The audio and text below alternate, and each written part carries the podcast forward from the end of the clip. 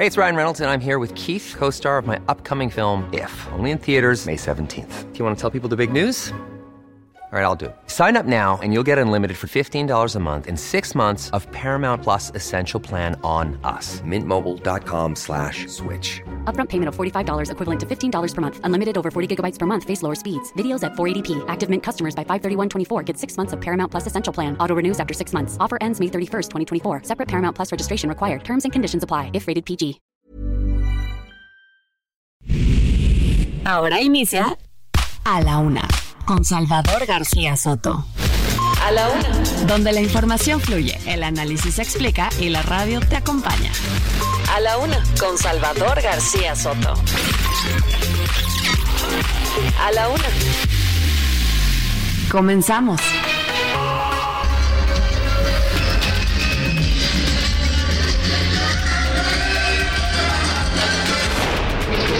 우와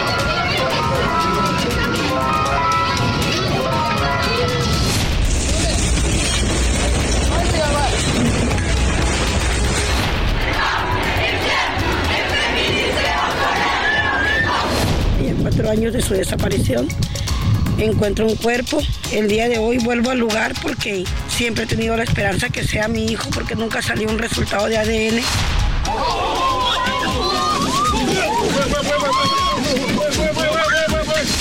que en Tabasco está creciendo mucho la inseguridad, la violencia.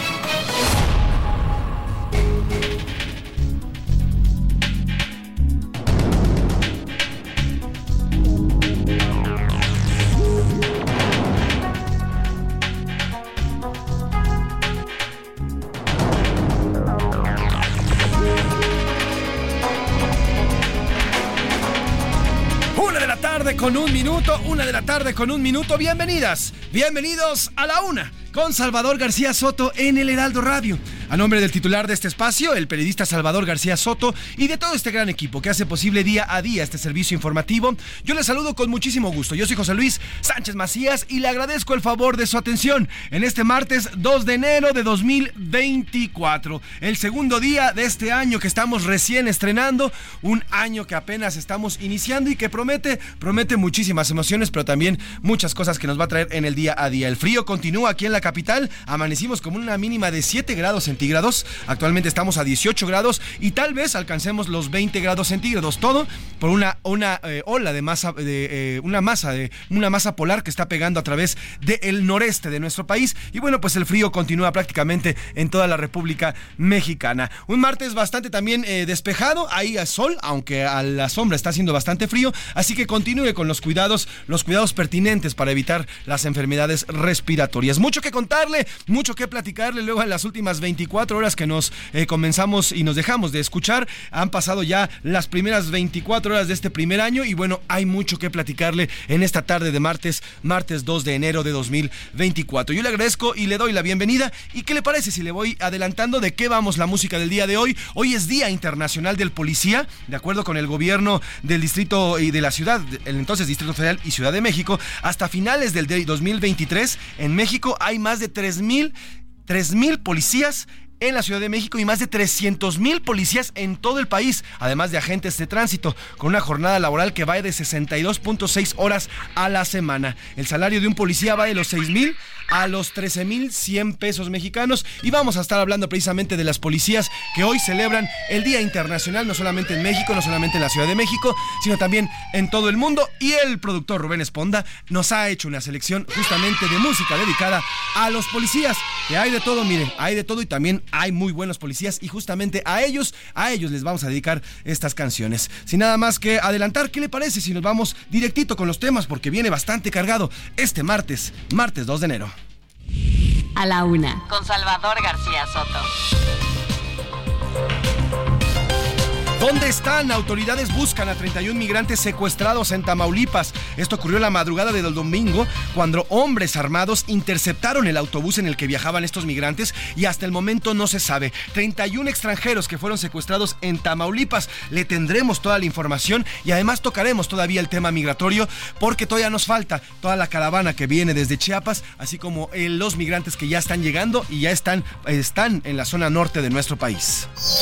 Mientras tanto, y hablando de Chiapas, el Ejército Zapatista de Liberación Nacional celebró 30 años de su levantamiento armado en Chiapas. Destacaron la importancia del trabajo común y que desde 1994 pocas cosas han cambiado. Hasta hoy, 30 años después, dicen los zapatistas, muy pocas, muy pocas cosas en México son diferentes y violento en Sinaloa, hombres armados dispararon contra el sistema de videovigilancia durante la madrugada del 31 de diciembre, primero y 2 de enero. Hay 114 cámaras destruidas, todo, todo para que estos criminales puedan actuar con libre impunidad. El gobierno de Sinaloa ya se manifestó y le tendremos el detalle de esta noticia. Nuevo año trágico. Oiga, en Japón, en Japón les está lloviendo sobre mojado. No obstante del sismo que ocurrió el día de ayer allá en Japón, eh, un sismo de 7.4 que ha cobrado la vida de más de 50 personas. Ahora también Hoy, hoy en el aeropuerto, en un aeropuerto ahí en Japón, hubo un choque entre dos aviones. Un avión que se dirigía para llevar víveres justamente a estas personas damnificadas por el sismo ocurrido el primero de enero, chocó esta mañana en el aeropuerto de Japón. Así que le tendremos el detalle de estas dos noticias que han en estos momentos y que tienen además sorprendido a toda la población japonesa y al mundo en general. Y en los deportes, garras afiladas, Tigres Femenil, actuales campeones de la liga, tienen un nuevo refuerzo. La española campeona del mundo, Jennifer Hermoso, que ha dejado las Tuzas del Pachuca para irse con las Tigresas. Además, comienza, comienza el año y cuenta regresiva. El arco del triunfo en París se iluminó con luces y pirotecnia para celebrar el inicio del año olímpico, porque recuerde que este año va a haber Juegos Olímpicos justamente ahí en París. En el entretenimiento, Anaí Arriaga nos contará lo bueno, lo malo y lo feo del entretenimiento para este inicio de año. Mire, se está moviendo ya bastante todo, a pesar de que es 2 de enero, incluso hasta el entretenimiento. Hablaremos también de lo que está ocurriendo en las ciudades, las principales ciudades de esta hermosa República Mexicana. No se mueva, tendremos mucho que informarle y mucho que contarle. Y también le entreteneremos en esta tarde, fría tarde de martes. Sin nada más que decir, ¿qué le parece si arrancamos directamente con la información? Porque ya estamos aquí en A la Una con Salvador García Soto. Estas son las de cajón en A la Una.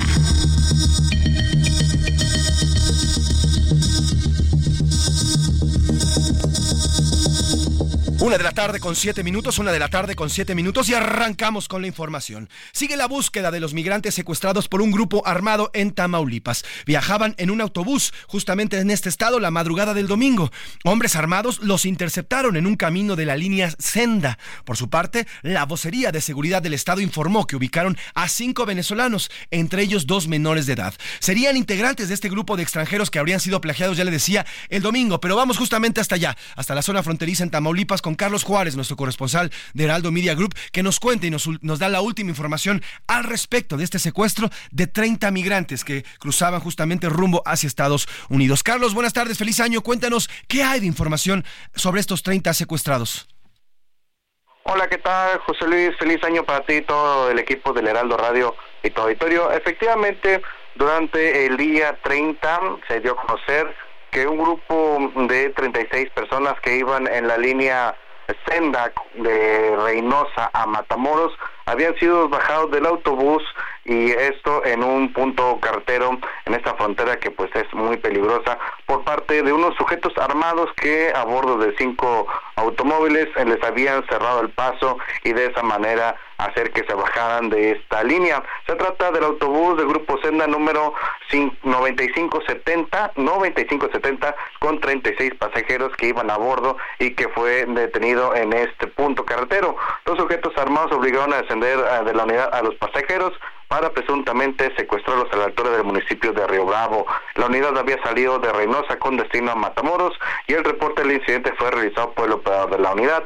A la emergencia llevó personal militar, la Guardia Nacional, Guardia Estatal para realizar las indagaciones correspondientes, indagatorias correspondientes y escoltar la unidad hasta la central de Matamoros. A esta central pues resulta que solamente llegaron cinco personas y no las 36 como se había comentaba en un principio. En un principio, eh, bueno, también las autoridades de seguridad no habían sido muy claras sobre qué había pasado con los pasajeros, si eran o no migrantes, resultando que efectivamente eran venezolanos los que, eh, bueno, iban en este autobús y actualmente están desaparecidos 31 de ellos, están prácticamente secuestrados al menos es la información que nos se nos ha brindado hasta el día de hoy. Hay que señalar, José Luis, que bueno, pues ha sido a cuentagotas eh, toda esta información, porque incluso ni el grupo Senda que eh, estaba haciendo el traslado ha emitido alguna información o al menos saber si interpusieron alguna denuncia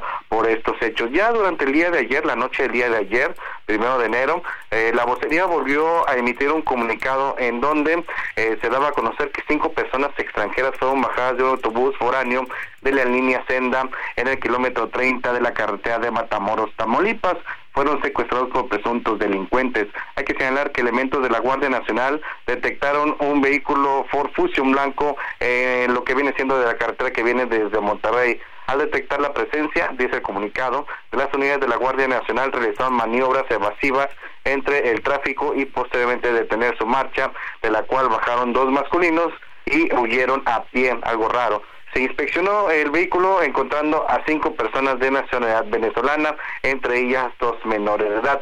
Tras entrevistar a los adultos, indicaron viajar a, de Monterrey a Matamoros en autobús de la línea Senda, siendo interceptados en el kilómetro 30 por personas que conducían varios vehículos y entre ellos, bueno, pues este que estaba, que había sido detenido por la Guardia Nacional. Ante ellos se solicitó el apoyo del Instituto Nacional de Migración, trasladando a las personas a las oficinas para realizar justamente eh, las indagatorias pertinentes. Cabe señalar que este vehículo Ford Fusion 2006 no tenía reporte de, robo, pero fue puesto a disposición del Ministerio Público.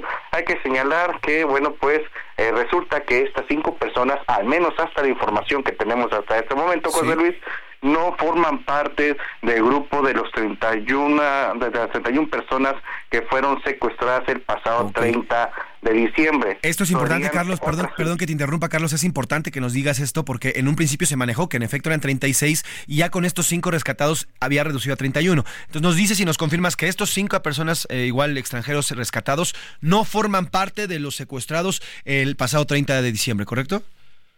Eh, la información que tenemos hasta el momento no forman parte de estas 31 personas. Eh, las cinco personas eh, que se contabilizan sí llegaron a la central camionera de Matamoros y estas personas pues también habrían sido secuestradas justamente en, en otro autobús. Hay que señalar que, bueno, pues se ha, se ha batallado un poco con la información, hemos intentado comunicarnos con el personal de la vocería, nos señalan que están en una reunión de seguridad, eh, hemos buscado incluso también tener contacto con gente de la Comisión Estatal de Búsqueda y nos señalan que efectivamente están realizando varios recorridos en puntos de entre Reynosa y Matamoros para dar con estas 31 personas que se encuentran eh, desaparecidas hasta la tarde del día de hoy.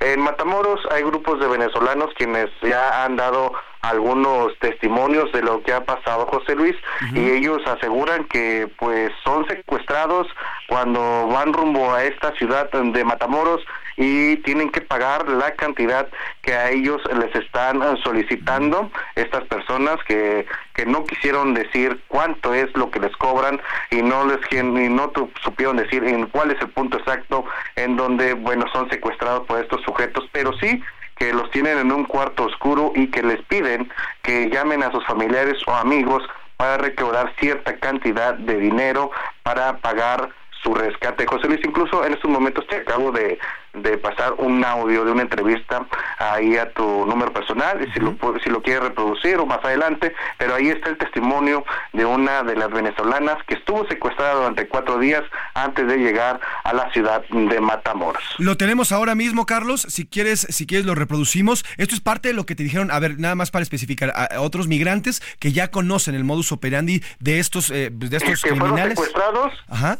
que fueron secuestrados eh, hace unos días quizás y que ya están en Matamoros esperando tener la oportunidad de pedir un asilo al gobierno de Estados Unidos y cruzar justamente al estado de Texas. Vamos a escuchar parte de lo que dice justamente este audio que, que obtuviste y esta parte de, de este migrante que está hablando. Ya por no nada más mis hermanos, sino mis sobrinos, ya que son menores de edad, su protección ante nada, porque entre nosotros pues los más vulnerables vemos nosotros ya los niños, ¿sí? Y pues pedimos que pues nos brinden el apoyo que tanto todo, como todo migrante deseamos, ¿sí? ¿Y cómo fue vivir esta situación, estos cuatro días? ¿Cómo fue? Horrible, uno porque tenemos niños y, uno se pone este, de primero que con ellos no se metan, sino que todo se hace a nosotros, ¿sí? Su protección ante nada. ¿Qué pasó por la mente por ustedes cuando estaban ahí? Pues si no teníamos el dinero, pues ya nosotros decíamos, ya no salimos de esta, ¿qué vamos a hacer? ¿Cómo le hicieron para conseguir el dinero? Mm. Nosotros somos familia, gracias a Dios, muy unida. Y pues de granito en granito, pues se logró el objetivo. ¿Su nombre? Yanexi. Este es parte del calvario, Carlos, que nos cuentas y bueno, con este testimonio que obtuviste sobre el secuestro. A ella, eh, junto con otros migrantes, ya la habían secuestrado en días anteriores y, bueno, pues parece que es la constante. Ya están secuestrando a migrantes para pedir rescate a los familiares. Así es, es un testimonio que pudimos eh, tener acceso y que, bueno, pues estos eh, venezolanos iban con menores de edad. Afortunadamente, dicen ellos, a los infantes los dejaron ir, pero pues sí están con mucho temor ahí en la frontera de Matamoros con con Texas y piden piden el apoyo de las autoridades para que justamente eh, se les dé seguridad y también le piden al gobierno de Estados Unidos acelerar el proceso para ver si les dan asilo en este país. José Luis, es la información. Y la cual te agradezco, Carlos, te, te, pido que nos mantengamos en contacto y cualquier nota que salga y surja por allá, hacemos contacto de inmediato. Te mando un abrazo, Carlos Juárez, hasta allá, hasta Tamaulipas. Buen día. Muy pues buenas tardes. Ahí está lo que nos cuenta Carlos Juárez con el audio que también obtuvo. ¿eh? Son 30 venezolanos que están, o 30 migrantes eh, que están secuestrados. Y ya nos platicaba Carlos Juárez, ya es una constante. Este audio que obtuvo también eh, de parte de una migrante que también fue secuestrada por cuatro días, pues es el mismo modus. Los levantaron, hablan a sus familiares, les piden las lana hasta que se los sacan. Y entonces es que son liberados. Veremos en qué para. Por lo pronto, hoy el presidente López Obrador dijo que ya están investigando el caso de estos 31 migrantes secuestrados. Tenemos este el informe de que se reportó este secuestro, ya se está haciendo la investigación. ¿Se tiene alguna nacionalidad ya supusieron? No, no, no, no, no, todavía no. No se sabe qué grupo. No, no, no se sabe, no se sabe. Eh, es un camión con 30, 31 migrantes que fueron bajados, dejaron a cinco, se llevaron a, los demás migrantes, pero ya se está haciendo este, ya la búsqueda pues ahí está lo que dice el presidente López Obrador. Ya nos decía Carlos Juárez, nuestro corresponsal, no hay información, ni el presidente tiene información. Se supone que tiene estas reuniones en la mañana de seguridad pública y bueno, pues ni él tiene la información. Él hablaba, todavía el presidente hablaba hoy en la mañana de estos cinco personajes que habrían sido, liberados. Hoy ya nos está confirmando Carlos Juárez, nuestro corresponsal, que no pertenecían a este grupo, que eran otros, otros migrantes que ni siquiera se subieron al camión. Entonces, la información ni siquiera las autoridades lo tienen, no saben, los tomaron por sorpresa nuevamente. Y esto, bueno, pues nos hace, nos hace recordar y de verdad toco madera a lo ocurrido en agosto del 2010 en, San Fernando, en Tamaulipas, cuando también secuestraron a más de 70 migrantes. Esperemos que todo salga bien, que lastimosamente, y eso ya está mal que lo diga, pero que se trate de un secuestro nada más y que los liberen pagando la lana, pero al final que todos los migrantes salgan con vida. La información está a cuentagotas y como conforme vaya surgiendo aquí se le vamos a ir dando. Y siguiendo con el tema de migración, en Nuevo León, Emma, y esta es parte justamente de la tragedia que se está viviendo. No solamente estos miles de migrantes que están cruzando nuestro país están sufriendo por el crimen organizado, que los tiene a sol y a sombra, les está quitando todo, todo les están quitando a los migrantes, el poco dinero con el que van y que intentan cruzar hacia Estados Unidos, los dejan en blanco, todo, todo a precio de su vida. Y por si fuera poco, hay otros dramas, que son los menores de edad. Emma, una bebé de cinco meses, se cayó de uno de los vagones de la bestia, del tren en movimiento. La menor se resbaló de los brazos de su madre cuando intentaban subir a este vagón, a este tren. Al final, la pequeña murió. Vamos justamente hasta Nuevo León con Juan Teniente, corresponsal en esta entidad, que nos cuenta esta tragedia, una más que ocurre en este tren. Juan, feliz año nuevo. Lástima que sea con estas notas, pero bueno, así está nuestro país. ¿Cómo estás? Buena tarde. Cuéntanos de lo ocurrido con esta pequeña de cinco meses. Así es, como tú lo mencionas, lamentablemente esta información se generó ayer por la tarde-noche en el municipio del Carmen, un municipio que está a unos 40 eh, minutos, 50 minutos del área metropolitana de Monterrey. Ahí uno no se, no se ha definido de quién nacionalidad son, tanto el padre, la madre y ahora la menor que perdió la vida. Ellos intentaron subirse a uno de los vagones del tren que van hacia Matamoros. Esta familia de, integrantes de tres eh, migrantes intentaron subirse, el papá alcanzó a subir al vagón. La mamá, pues llevaba de los brazos a su, a su pequeña hija de cinco meses, se llama Deyanira, y resbaló, resbaló de los escalones, por lo que ocasionó que la menor se le cayera, ella tratar de afianzarse al vagón, pues perdió eh, la seguridad de su menor y ella cayó el papá al ver lo que está sucediendo trató de abalanzarse, cayó también para rescatar a la niña, pero resultó con lesiones y la mamá también, por lo que fueron trasladados al hospital universitario donde actualmente son atendidos. La menor pues quedó a un lado de las vías del tren, de reitero, en los patios de la empresa Ferromex, esto en el municipio del Carmen, esta aparentemente esta unidad de ferrocarriles se dirigía al municipio de Matamoros, donde pues ellos pretendían cruzar la frontera hacia Estados Unidos. Ese es el problema que tienen los migrantes, como tú lo mencionabas, no solo de la delincuencia organizada, sino también los pormenores que pueden tener en sus trayectos, en los momentos en que ellos deciden encontrar el sueño americano. Es así como se dio esta noticia lamentablemente el día de ayer y hoy en la mañana pues ya los papás se encuentran estables en el hospital universitario, solamente están a la espera de que les entreguen el cuerpo y ya ellos tomarán decisiones pues no muy gratas con el sueño de estar a unas horas de la frontera. Sin duda una tragedia que vive no solamente esta familia, Juan, sino miles de familias en las que pierden amigos y pierden familiares o pierden algún miembro, miembro del cuerpo, porque es también lo que está pasando en el tren, se están amputando los, los miembros corporales o de plano pierden vida de alguien cercano. Te agradezco el reporte, Juan, te pido que nos mantengamos pendientes allá en Nuevo León. Buena tarde. Buenas tardes.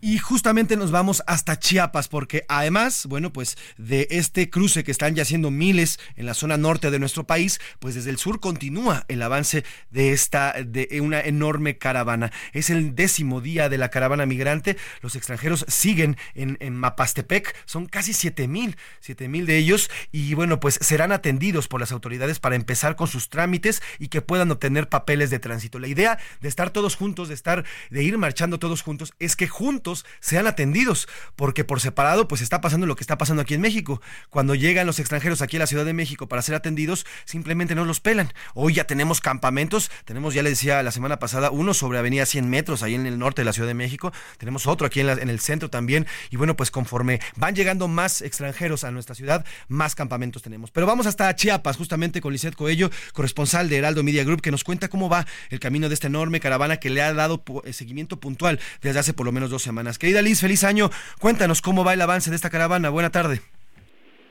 ¿Qué tal, Pepe? Muy buenas tardes. Igualmente para ti, feliz año. Saludo con gusto al auditorio. También informarte que el Instituto Nacional de Migración anunció que atenderá a los casi siete mil migrantes de esta caravana que partió el pasado 24 de diciembre desde Tapachula, Chiapas.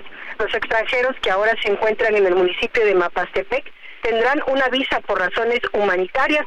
Así lo confirmó Luis Rey García Villagrán, director del Centro de Dignificación Humana. Eh, también dijo que, bueno, el Instituto Nacional de Migración va a otorgar los documentos a los 3.856 migrantes que están de momento anotados en una lista, pero pues todavía van a pasar a través de un filtro en el cual se les va a dar una tarjeta por razones humanitarias por un año, válida en todo el territorio nacional con opción de trabajo.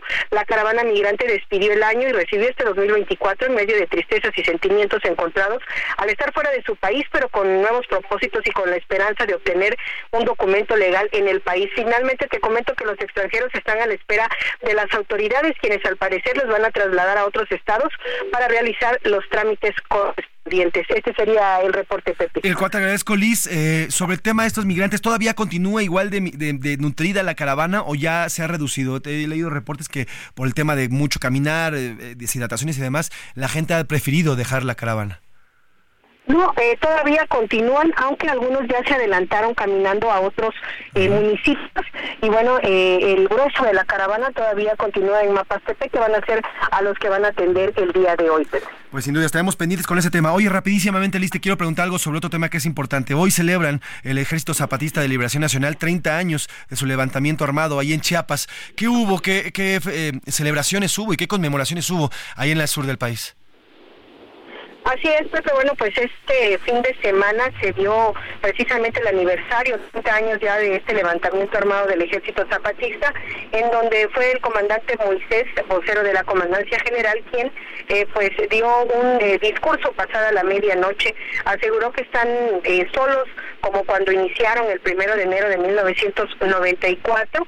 En esta ocasión la reunión, la sede fue en el municipio de Ocosingo, en el Caracol 7, Dolores Hidalgo, y bueno, pues ahí señaló que van a continuar trabajando eh, teniendo como eje rector eh, pues el trabajo en común. En este evento eh, Pepe estuvo presente el subcomandante Marcos, sin embargo no dio declaración, declaración alguna y al final del pronunciamiento pues se retiró custodiado de los milicianos y bueno pues hubo eventos también culturales, talleres, obras de teatro para representar pues todos estos temas políticos sociales en los que aún tienen todavía creencia los integrantes del STLN. Pues estaremos pendientes de qué más se diga por allá. Por lo pronto te mando un abrazo y que tengas una gran semana y un feliz año, Liz. Buena tarde. Igualmente, buena tarde. Vamos a ir a la primera pausa de esta tarde. Regresamos, tenemos más información. Heraldo Radio, con la H que sí suena y ahora también se escucha. Ya estamos de vuelta en A la Una con Salvador García Soto. Tu compañía diaria al mediodía. La rima de Valdés. ¿O de Valdés la rima?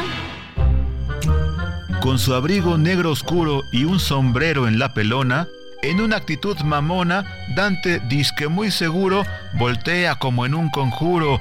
Preparen todo, comenta, que hay que traerlo de vuelta, y uno empieza sospechando, ¿a quién está mencionando? ¿Quién será el que este güey mienta? ¿Un político bien chido que nos saque del letargo? Ojalá eso les encargo. Alguien que esté en el olvido, pues a quién se ha referido con el spot misterioso. Ojalá que no haga el oso este güey Dante Delgado. ¿Qué nos tendrá preparado para este año este tramposo? Pues salió una animación con un plato volador. Lo que anunciaba el señor es nomás una abducción del chaval de la canción del movimiento naranja, qué huevotes en su granja, de la sierra a platillazos, con sus fosfosapatazos, lo sacaron de una zanja.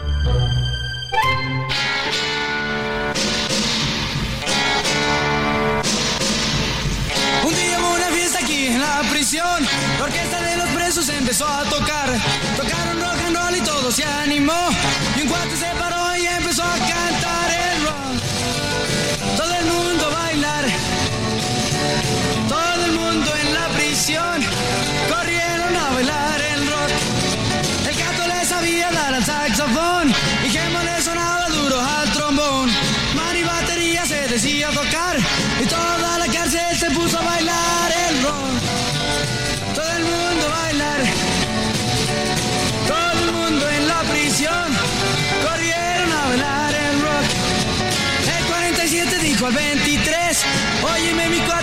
a bailar. Párate volando a rock and rollear.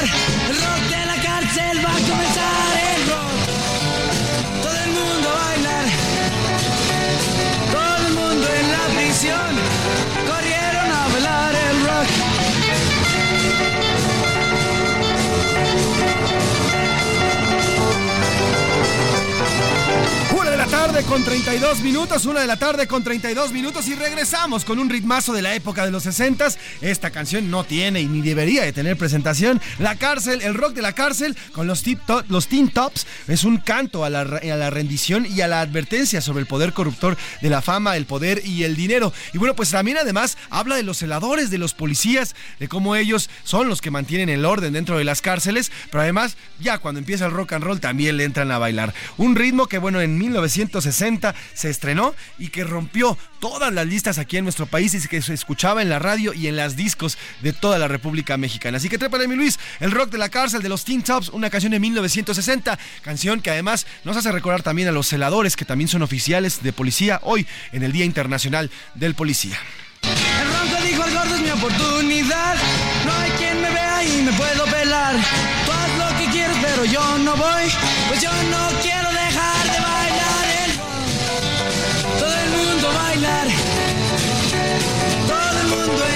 prisión.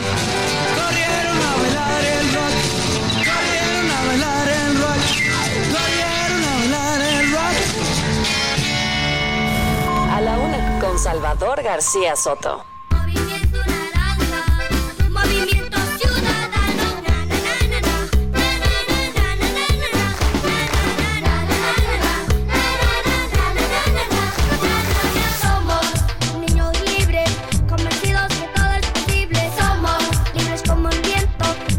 Pues eh, una de la tarde con 34 minutos, una de la tarde con 34 minutos. Si usted recuerda esta canción, este tonito y esta voz, es porque desde hace varios años, varios años, estamos acostumbrados a escuchar a Yahweh López.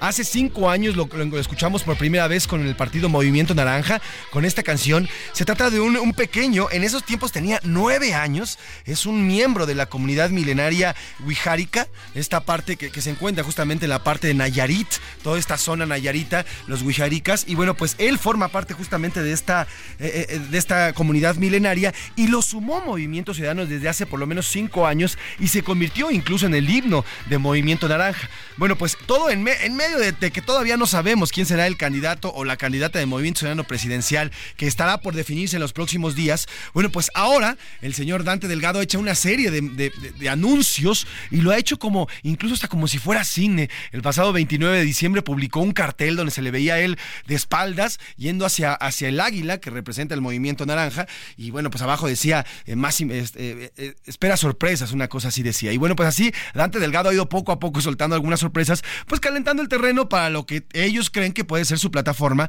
rumbo a la presidencia. Pero en esta vez y hoy, Yuagui López ha regresado, el intérprete de Movimiento Naranja que actualmente tiene 15 años, ya le decía que antes tenía 9, es miembro y miembro de la comunidad Huijarica, más conocida en español como los Huicholes, representa una de las principales agrupaciones indígenas dentro del territorio Nayarita. Y bueno, pues así fue anunciado ya desde Movimiento Ciudadano y esto fue lo que se dijo sobre Yuagui López, este niño que bueno ha pasado de ser pues el cantante del himno, digamos así, el himno oficial de Movimiento Naranja, a ya toda una figura dentro del partido. Prepare todo. Llegó la hora de traerlo de vuelta. Llegó el momento.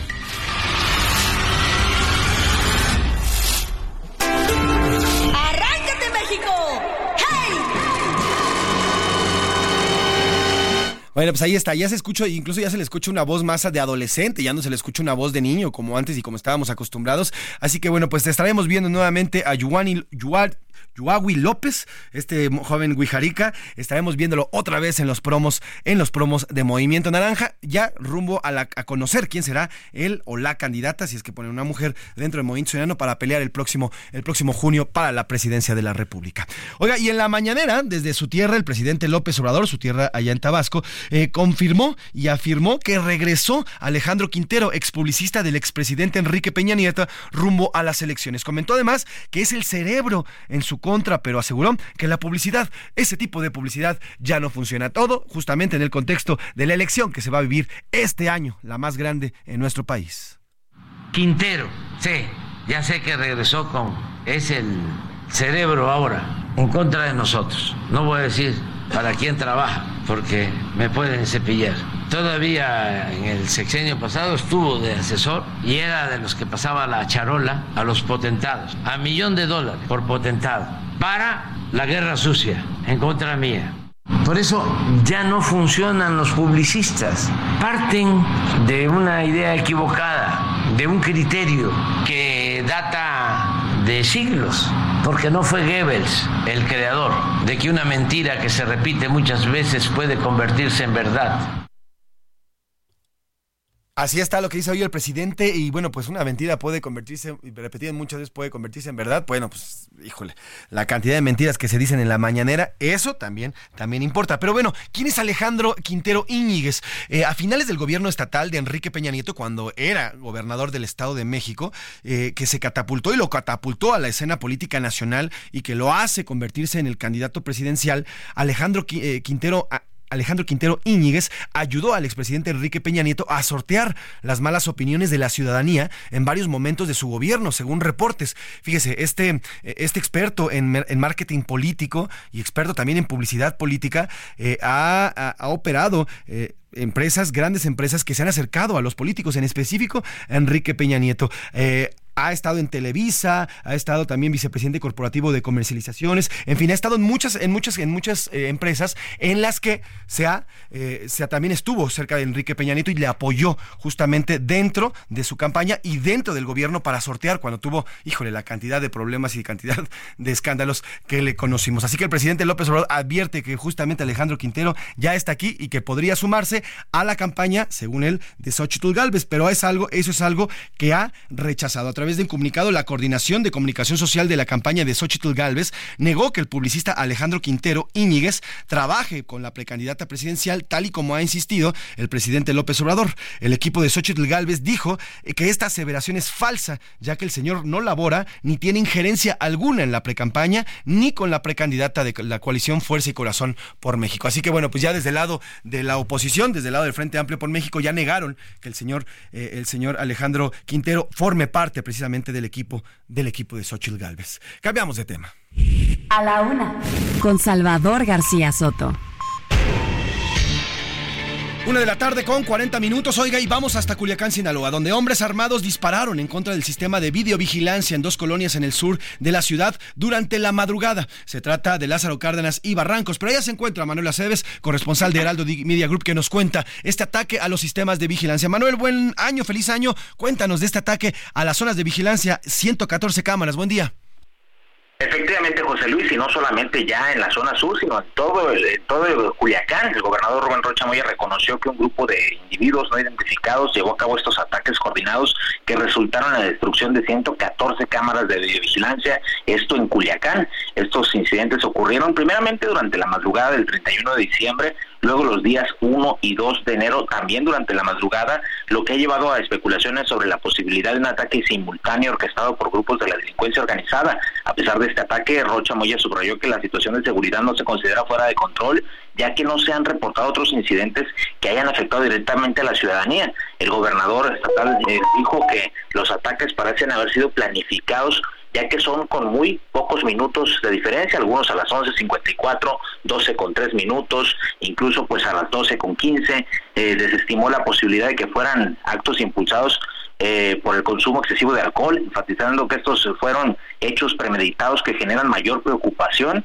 indicando que estos individuos tenían, pues tienen presencia en diversas áreas de la ciudad, destacó la diversidad de modalidades utilizadas en los ataques, señalando que algunos de los atacantes ni siquiera necesitaron salir de sus hogares para llevar a cabo estos actos vandálicos. Así lo dijo. Tenemos aquí una bronca con el, con el audio, mi querido Manuel, pero cuéntanos qué fue exactamente, además, qué más especificó al respecto. Sí, efectivamente, él decía, estas personas tienen, están por todas partes y bueno, estuvieron de alguna manera orquestando eh, desde algunos domicilios, no necesitaron ni salir, en algunos casos también en vehículos, y estamos hablando de una afectación al 40% del sistema de vigilancia en Culiacán, lo cual pues habla precisamente de esa intención que tenían estos sujetos de atacar precisamente estos equipos durante pues tanto la noche de la velada como ya posteriormente la madrugada de este del primero de y este 2 de enero. Es el reporte de Sinaloa. Y el cual te agradezco, Manuel. Ahora, ¿se sabe exactamente si qué, qué grupo fue, si se tiene identificado el grupo señalado o, o aún están en las investigaciones? Se desconoce, están las investigaciones, estuvimos precisamente realizando recorridos y viendo estos puntos. Hasta el momento, pues nadie sabe nada, solamente pues eh, hay algunos videos que están ahí pues eh, registrando a lo lejos estas siluetas de personas que se bajan con armas de grueso calibre y disparan contra estos puntos. Uf, bueno, pues estaremos pendientes de estas acciones que está tomando el, el, el, el, crimen organizado y también las acciones que toma el gobierno al respecto. Te mando un abrazo, Manuel, que tengas un gran año. Buenas tardes. Pues ahí está lo ocurrido y mire, este es lo que hace justamente el crimen organizado para tener impunidad, destruye los sistemas de videovigilancia. Aquí también le platicábamos la semana pasada cómo es que también el crimen organizado tiene cooptado en Michoacán el tema del internet. Ellos ellos proveen, cobran y dan el internet a muchos eh, pobladores.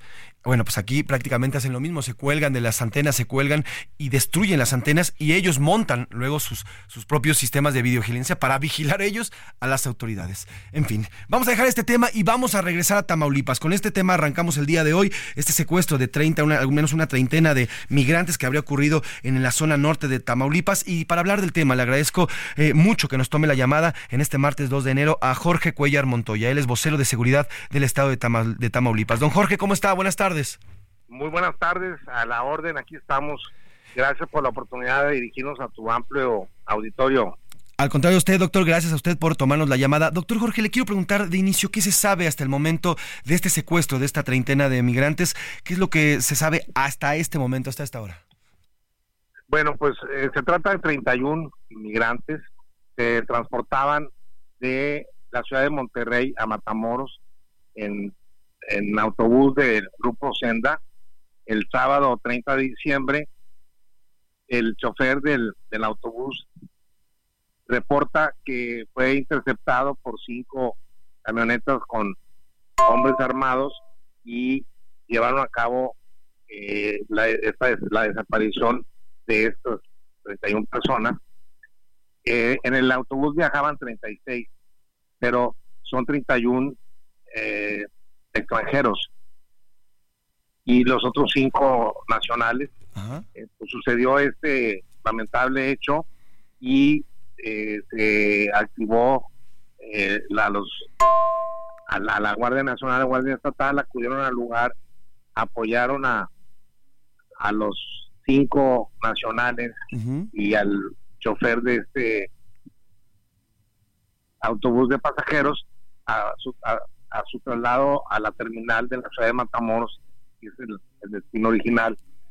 Eh, posteriormente, tanto la Guardia Nacional como la estatal, la Secretaría de la Defensa Nacional, la Secretaría de la Marina, eh, han estado haciendo recorridos eh, por esta este, este, tramo carretero para pues encontrar localizar a las personas. Eh, estos recorridos entre Río Bravo y Matamoros, en las Yescas, Vallehermoso, Empalme, la autopista Matamoros-Reynosa.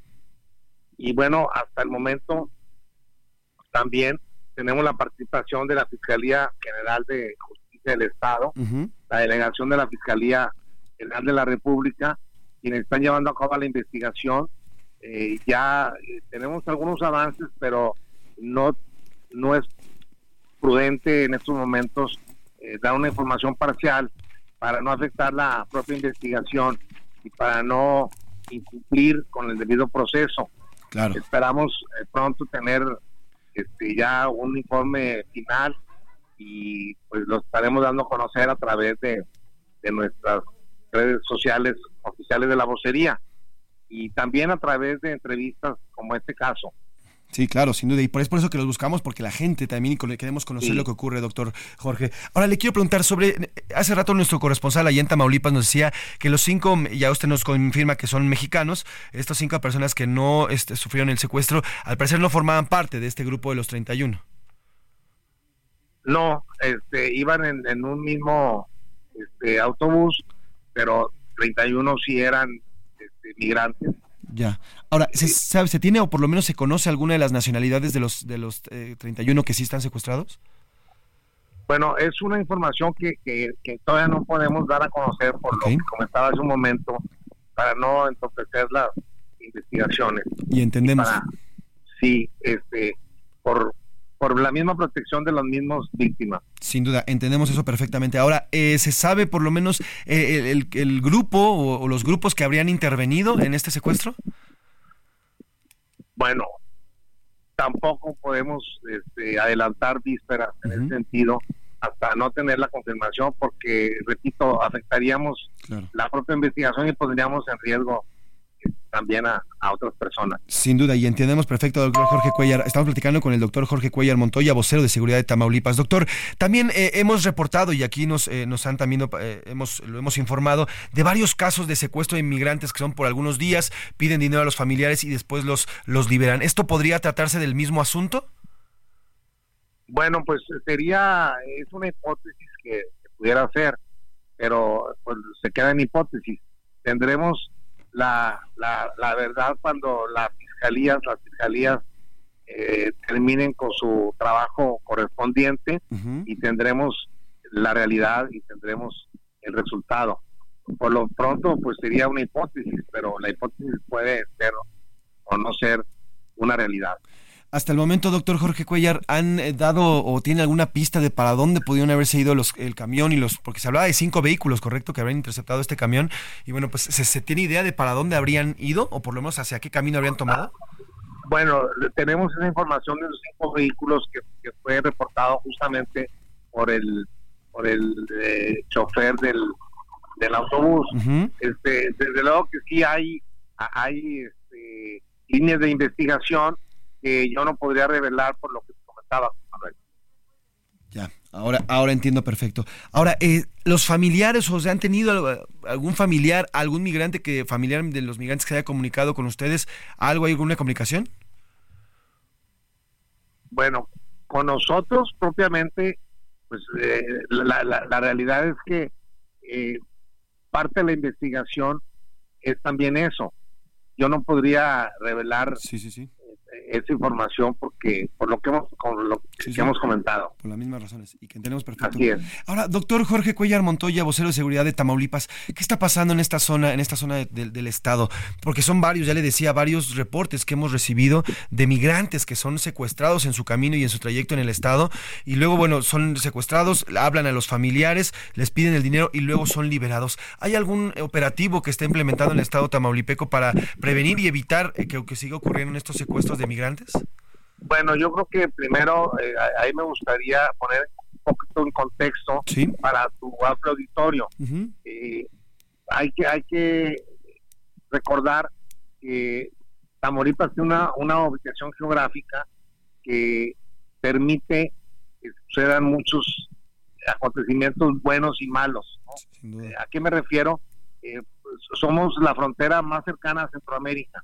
Uh -huh. y es de Centroamérica y el Caribe en donde ingresan el mayor número de personas que buscan mejores condiciones de vida y, y, y también este por lo mismo Tamaulipas es un es una entidad que tiene 17 pasos fronterizos claro. tiene una larga frontera con con, con Estados Unidos sí, sí, sí. Y, y, y bueno también eso implica un flujo muy grande tanto de personas como de productos comerciales. Eh, Nuevo Laredo es la frontera que tiene mayor número de, de comercio del país. Eh, cerca del 70% del comercio Correcto. terrestre se lleva por Nuevo Laredo. Eh, también tiene gran tráfico de personas como lo tiene Reynosa y como lo tiene Matamoros, además de otras ciudades. Y, y bueno, también repito, es de alguna forma resulta más fácil para los migrantes cruzar por Tamaulipas por la cercanía. Claro. Y eso y, y, y eso este, pues provoca que haya este, grupos este, delictivos que han tomado ese ese camino y bueno, esto no es nuevo. Esto viene de, de tiempo atrás desafortunadamente, uh -huh. pero lo que sí quiero dejar muy en claro es que este gobierno que tiene 15 meses, encabeza el doctor Américo Villarreal Naya, uh -huh. pues estamos trabajando de manera coordinada los diferentes niveles de gobierno para abatir eh, toda esta problemática que hemos heredado de muchos años atrás. Este, y, uno de, de, de, las problemáticas es el de la migración. Además de otros también que, que hemos tratado y que hemos abordado, ¿no? Y que estamos trabajando en eso. Sin duda. Y, y, y, pues eso habría que señalarlo, ¿no? Claro. Ahora, doctor Jorge Cuellar Montoya, vocero de seguridad de Tamaulipas, hoy el presidente López Obrador, la verdad es que también eh, brindó muy poca información porque tenían poca información. ¿Están trabajando en conjunto con el gobierno federal para la localización de estos 31 migrantes? definitivamente así lo hemos venido haciendo durante todo el tiempo que lleva esta administración. Tenemos una estrecha colaboración con el gobierno federal, tenemos el apoyo eh, y, y un trabajo muy coordinado entre los diferentes niveles de gobierno, entre el, entre el gobierno federal, el gobierno estatal y los gobiernos municipales, las diferentes dependencias. Todos los días eh, tenemos la mesa de, de construcción de paz, en donde nos reunimos los diferentes autoridades, los mandos de las diferentes eh, dependencias que tienen que ver con la seguridad. Y estamos trabajando de manera coordinada y hemos tenido avances significativos. En, digo, esto de la seguridad es, es algo muy, muy amplio Sí, sí. y son muchos temas. En, en muchos temas hemos tenido avances muy significativos y en, este, y en el tema que nos ocupa en esta entrevista, eh, que es el- lo de los migrantes, bueno, pues también estamos trabajando afortunadamente y tenemos pues la confianza en, en entregar resultados. Sin duda. Ahora, por último, doctor Jorge, ¿tiene alguna banda, algún cártel, alguna asociación delictuosa que tengan, eh, tengan ya identificado que trabajen en esta zona eh, y que podría ser quienes estén, eh, sean los responsables de este hecho?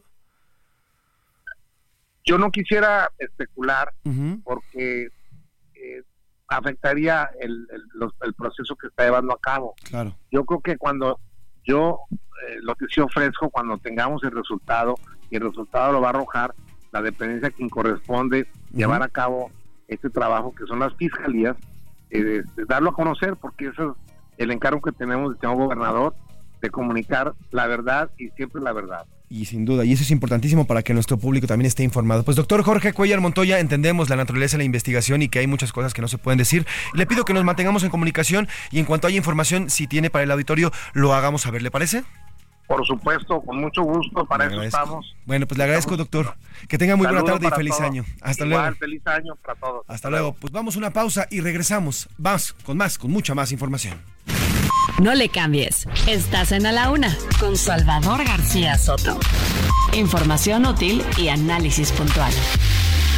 En un momento regresamos. Ya inicia la segunda hora de A la Una con Salvador García Soto. A la Una. Donde la información fluye, el análisis se explica y la radio te acompaña. A la una, con Salvador García Soto. A la una. Comenzamos.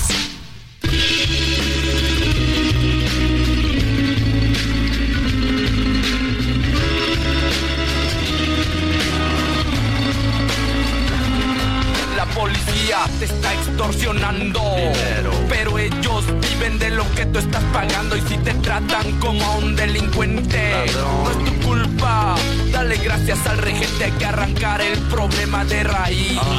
Y cambiar al gobierno de nuestro país. A la gente que está en la burocracia. A esa gente que le gustan las migajas. Yo por eso me quejo y me quejo. Porque aquí es donde vivo y yo ya no soy un pendejo que no guachas los puestos del gobierno. Hay personas que se están enriqueciendo. Gente que vive en la pobreza.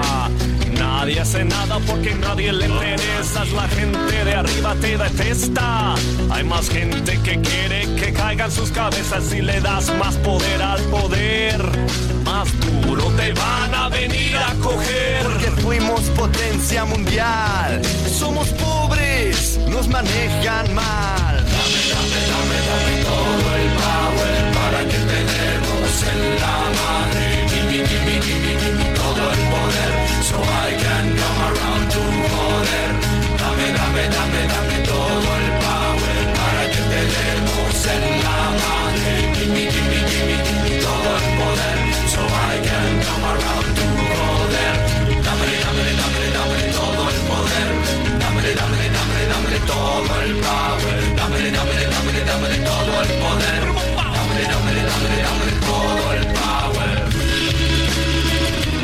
tarde con dos minutos, dos de la tarde con dos minutos y regresamos con este ritmazo, esta banda de rock mítica, banda de rock Molotov, con esta canción de los años 90, Give Me the Power, la cual hablaba precisamente de que en muchas ocasiones las policías abusan de su poder, las policías abusan del poder en contra de los propios ciudadanos. Incluso hay una parte donde, donde eh, los eh, mexicanos rockeros de Molotov dicen que les dan un arma y esa arma es la misma que utilizan para matar a los mexicanos. Bueno, como también le decía, hay policías buenos, hay policías malos. Esperemos que las corporaciones se llenen cada vez más de policías buenos porque hoy, lastimosamente, en México, uno cuando ve un policía, hay veces que, híjole, que le da la vuelta o mejor no, mejor prefiere arreglárselas uno solo porque los policías no siempre tienen la mejor, eh, la mejor decisión en, favor de nosotros. Ahora, hay muchísimos buenos policías, ¿eh? Hay muy buenos policías y a ellos, a ellas, a estas y estos oficiales les aplaudimos y les agradecemos su servicio siempre. Ojalá más como ustedes hubiera más en la corporaciones, ojalá más como ustedes estuvieran en nuestras calles y así nuestro país sería un poquito, un poquitito más, más pacífico. Así que trépale mi Luis con Give Me the Power, Molotov 1997. ¡Viva México, cabrones! Que se sienta el power mexicano, que se sienta todos juntos como hermanos, porque somos más, jalamos más parejo, porque estar siguiendo a una llevan por donde les conviene. Dos de la tarde con cuatro minutos, dos de la tarde con cuatro minutos y bienvenidas, bienvenidos a la una con Salvador García Soto en el Heraldo Radio. A nombre del titular de este espacio, el periodista Salvador García Soto y de todo este gran equipo que hace posible día a día este servicio informativo, yo les saludo con muchísimo gusto. Yo soy José Luis Sánchez Macías y le vamos a informar en esta segunda hora de esta tarde, martes 2 de enero del 2024. Mucho que contarle y mucho que platicarle si usted se está sumando a esta, a esta segunda hora. Gracias de verdad por informarse a través de estas frecuencias. Gracias por sumarse a este espacio y gracias por continuar con nosotros. Si usted está desde la primera hora, el doble de gracias y la abrazamos con muchísimo gusto porque además, bueno, pues le hemos informado de todo lo que ha ocurrido en torno a los 31 migrantes secuestrados en Tamaulipas. Ya hablamos largo y tendido, aunque las autoridades de Tamaulipas, hablamos con la vocería justamente de estado, de la vocería de seguridad del estado de Tamaulipas, no nos pudieron dar mucha información porque dicen que las investigaciones están en curso. Bueno, pues por lo menos se confirma que son 31 personas las que fueron secuestradas. Las cinco que se habían dicho que eran liberadas no formaban parte de este grupo de extranjeros migrantes, por lo que no los contamos como rescatados o como que hubieran librado este secuestro, no formaban parte del mismo. También hemos platicado de lo que está ocurriendo con los migrantes, una pequeñita de cinco meses que falleció este, este día allá en Nuevo León, luego de caerse de la bestia, este tren enorme, y de la caravana que ya se acerca desde, desde Chiapas hasta, nuestro, hasta, hasta el centro y quiere subir hacia el norte de la República. Hablamos también de los 30 años del movimiento del eh, eh, Ejército Zapatista de Liberación Nacional, que el fin de semana celebró este trigésimo aniversario, y bueno, incluso estuvo presente el subcomandante Marcos en esta, en esta celebración. Tenemos mucho que contarle en esta segunda hora, esta segunda de eh, a la una, así que tenemos mucho que platicar. Le vamos a hablar sobre el frío. Oiga, el frío continúa, no guarde las cobijas, porque en esta segunda hora le contaré sobre las afectaciones que provocará la entrada de los frentes frío 22 y 23. Se pronostican hasta de menos 6 grados en varias entidades del país y todavía estamos empezando, ¿eh? Porque apenas el 21 de diciembre comenzó el diciembre. Enero y febrero se vienen fuertes en cuanto a las temperaturas se refiere. Así que hay que cuidarse, hay que continuar con los cuidados para no enfermarse. A uno ya anda, yo, yo tengo muchos amigos y familiares que bueno, andan con tos, con gripa, a algunos ya les dio COVID, a otros más influenza que la han pasado muy muy mal, así que también hay que vacunarse y la vacunación privada continúa en COVID-19, también le vamos a dar más detalles. Le daremos detalles sobre el avance de las obras del tren interurbano El Insurgentes, que irá desde el poniente de la Ciudad de México hasta el Valle de Toluca. Haremos un recuento también de los más de 31 accidentes que se presentaron el 31 de diciembre en las carreteras de Jalisco. Oiga, 31 accidentes, 31 accidentes que se vivieron en las carreteras de Jalisco, las que van a diferentes municipios de este estado. Cobraron la vida de al menos 19 personas en, bueno, pues diversos accidentes de todo tipo. Le vamos a platicar. Oiga, oiga, y vaya manera que recibieron el, año en Japón. Un terremoto de magnitud 7.4 del pasado lunes. Eh, a- empezando el año les cayó este super temblor, super terremoto, hay 53 personas muertas y por si fuera poco, ayer un choque, bueno, hoy para nosotros, ayer para ellos, un choque entre dos aviones en el aeropuerto de Enada, en Tokio, Japón, dejó cinco personas sin vida, dos aviones. Le tendré los detalles de lo que está ocurriendo ahí en Japón porque les llueve sobre mojado. Hablaremos de las prisas del presidente. Oiga, vamos a analizar las inauguraciones. Eh, los últimos, las últimas tres semanas se ha inaugurado de todo. El presidente está inaugurando ya todo, fragmentos de poquito en poquito de sus obras. Y vamos a platicar cuáles son las prisas del presidente con Carlos Salomón, nuestro analista de cabecera. Y también tendremos los deportes con Oscar Mota y el entretenimiento con Anaya Arriaga. Así que no se mueva, tenemos mucho que informarle, mucho que platicarle y también le vamos a entretener en esta, en esta rica tarde, tarde de martes. Sin nada más que agregar, ¿qué le parece si nos vamos directito con la información? A la una. Con Salvador García Soto.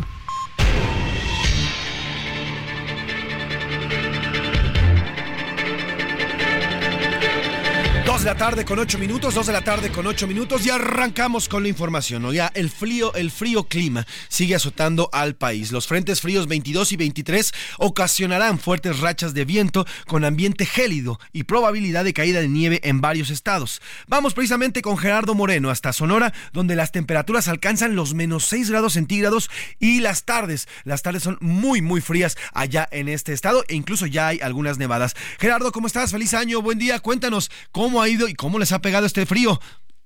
Hola, ¿qué tal? Qué gusto saludarlos desde Sonora, donde les platico que en estos momentos a nuestro estado le está afectando lo que es la tercera tormenta invernal de la temporada, que ha traído algunas lluvias ligeras y caídas de nieve en la zona norte y la sierra de nuestro estado, provocando temperaturas por debajo de los 0 grados y rachas de viento que superan los 60 kilómetros por hora. Según la Comisión Nacional del Agua, la temperatura más baja se registró en el municipio de Yécora con menos 6 grados, luego Agua Prieta con menos 2, Cananea con menos 1 y Nogales con 0 grados, mientras que las temperaturas máximas esperadas para este día rondarán los 25 y 30 grados, sobre todo en la región centro y sur de Sonora. El pronóstico marca que la tercera tormenta invernal se trasladará hacia los Estados Unidos, dejando de afectar a Sonora para ya este miércoles. Sin embargo, para el día jueves 4 de enero ingresaría un nuevo frente frío que traería un descenso marcado en las temperaturas, precipitaciones ligeras y viento fuerte. En general en nuestro estado habrá un ambiente muy frío a gélido en Sonora con posibles blancos de niebla en zonas altas y caída de nieve en la sierra. Además cielo nublado con intervalos de chubascos y viento variable de entre los 15 a 25 kilómetros por hora, pero con rachas de 50 kilómetros por hora. Así el reporte meteorológico para Sonora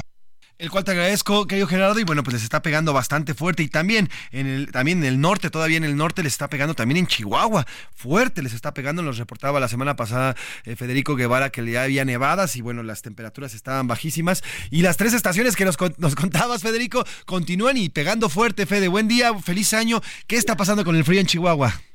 Buenos días, José Luis. Pues bueno, se nos juntó Chana y Juana, como se dice por acá, entre el Frente Frío número 21 y 22, se juntaron en estos momentos y pues el frío continúa. Si bien no tan fuerte como la semana pasada, que llegamos a menos 12 grados y con nevadas en la Sierra Tarahumara, sí hay un descenso de la temperatura, eh, amanecimos a menos 2 grados centígrados en promedio, entre este pase del día del Frente Frío, como te comento, 21 y 22 eh, la temperatura mínima eh, pues se va a mantener entre los 3 y 0 grados centígrados, mientras que la máxima es de 20 grados centígrados, aunque actualmente estamos a 16 grados centígrados en este momento.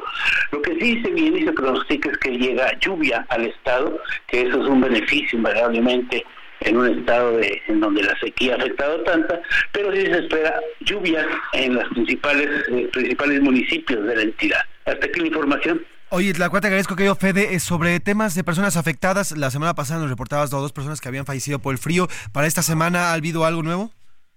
No, no ha habido nada. Los albergues continúan abiertos, eh, abiertos y disponibles a toda aquella población.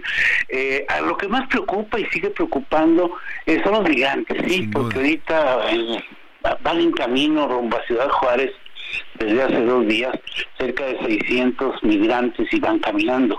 Eh, porque bueno, no se había restablecido las rutas del tren, pero esa es la gran preocupación porque no están acostumbrados a estos fríos y no traen la indumentaria adecuada como para aguantar estas temperaturas. Eso es lo que preocupa más a, la a las autoridades en estos momentos. Y ya tienen abiertos esos albergues que ya nos habías eh, notificado. Eh, pues gracias, mi querido Fe, te mando un abrazo, que tengas un feliz año y estamos al pendiente de tus reportes. Buen día. Igualmente, gracias. Ahí está Federico Guevara en Chihuahua. Oiga, en Durango también hay bajas temperaturas. Le digo, toda la zona norte está pegando fortísimo el frío. Ignacio Mendívil nos tiene información sobre cómo les está afectando el clima. ¿Cómo estás, Nacho? Buen día, cuéntanos. ¿Qué tal? Muy buenas tardes. Bueno, te saludo acá desde el Valle del Guadiana y efectivamente las zonas altas de la Sierra de Durango que colindan allá con Chihuahua, allá en Guanacebí, pues se tienen reportes de temperaturas de hasta menos 9 grados centígrados y con probabilidades del día de mañana de tener pues lo que es aguanieve en eh, por lo menos cuatro municipios de la zona serrana del estado de Durango. Afortunadamente los albergues que son eh, eh, 39, uno por cada municipio, están eh, con afluencia de gente eh, que está en condición de calle. Afortunadamente no tenemos eh, víctimas por hipotermia, ya que se les está dotando de comida caliente, médicos, medicinas y abrigos. Así es que ellos pueden pernoctar sin costo alguno en estos 39 albergues de los diferentes municipios de la entidad. Mañana será un amanecer fresco con temperaturas aquí en el Valle del Guadiana y a lo mejor de, se pronostican 2 grados a 3 grados centígrados con eh, sensación térmica, térmica de 0 grados. Y te comento, el, eh, el pasado fin de año, como ya es de costumbre, Durango pues eh, tiene eh, lo que es las vivas al aire, que son disparos y que bueno, pues ha habido problemas serios porque se ha hecho una campaña fuerte para evitarlo, pero se ha tenido también la que es la venta indiscriminada de pólvora, de todo lo que son la pirotecnia. Y desgraciadamente un niño de 11 años de la comunidad del Mezquital, que es el municipio de comunidad de Tepehuana, pues pierde la vida. Y esto porque estaba a las afueras de su casa el día último y primeras horas de este 2024 con otros dos amiguitos eh, detonando algunas de estas palomitas y cuetitos después de la venta que hicieron sus padres de este tipo de artefactos. En el momento, la bolsa con la que traía se prende también junto con la palomita que traía en la mano y explotan todo lo que son estos artefactos y el cual pues le arrebata la vida. Eh, los eh, vecinos y los mismos padres y familiares salen a la camioneta a ver qué fue lo que sucedió, vieron la tragedia, dos eh, amiguitos que estaban en la caja junto con él fueron trasladados a la guajolota y después aquí al hospital materno infantil, uno de ellos está en una situación crítica, uno pierde la vida y el otro, bueno, está recibiendo atención médica porque tuvo pues quemaduras de hasta tercer grado. Así es que, bueno, pues siguen los problemas con la pirotecnia mal manejada y sin control alguno. Uf, esto que nos cuentas, bueno, primero lo del frío eh, va avanzando y eh, bueno, pues tenemos pendientes con los albergues que al final están atendiendo a la gente y qué bueno que no hay may- mayores estragos. Y este segundo caso que nos estás contando, Ignacio, sobre este niño de 11 años que lo dejaron solo con esta bolsa de pirotecnia increíble y bueno, pues al final mientras estaba jugando con ella se muere. Eh, los el otro jovencito, dices, ¿de cuántas edades eh, son los otros dos que están hospitalizados? Eh, Otros son menores, bueno, uno es de 16 años y el otro de 12. Este de 16 años es el que está ahorita en terapia intensiva y el de 12 años es el que se encuentra ahorita con quemaduras de tercer grado. Este y bueno, déjeme decirte, hace una semana, prácticamente eh, al finalizar el año pasado, pues también otro niño se voló dos dedos jugando también con palomitas y bueno, pues ha sido desgracia tras desgracia con la pirotecnia. Qué irresponsabilidad de los padres el dejar estos pequeños con estos, porque uno dice palomitas y dice, pero de verdad pueden provocar incluso la muerte como este niño de 11 años. Ignacio, te agradezco el reporte y, nos seguimos pendiente cualquier información que surja por allá en Durango. Te mando un abrazo. Igualmente, y feliz año. Feliz año, querido Ignacio, feliz 2024. Oiga, pues es, es importante. Ayer también le reportábamos en este espacio. Ayer amanecimos con contingencia ambiental en toda la Ciudad de México. ¿Por qué? Porque los, los chilangos nos pusimos a quemar cohetes. Como si, como si todavía vivíamos en 1986 quemando cohetes. También y de la misma forma en el Estado de México. Yo actualmente, y bueno, además, independientemente de las repercusiones que traiga para los animalitos que los que tenemos en casa, para los niños que también se asustan, independientemente de todo eso, bueno, pues el tema del medio ambiente, cómo afectan los cohetes el medio ambiente. Bueno, yo también lo de la venta indiscriminada. Yo el fin de semana estuve en Pachuca, en la salida de la carretera Pachuca había personas que vendían cohetes, vendían cohetes así en la caseta, afuera en la caseta, literalmente.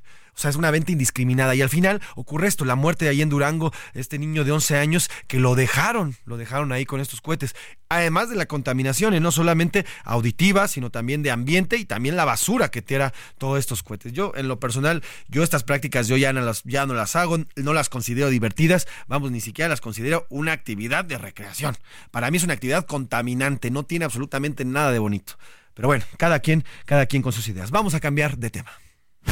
A la una, con Salvador García Soto.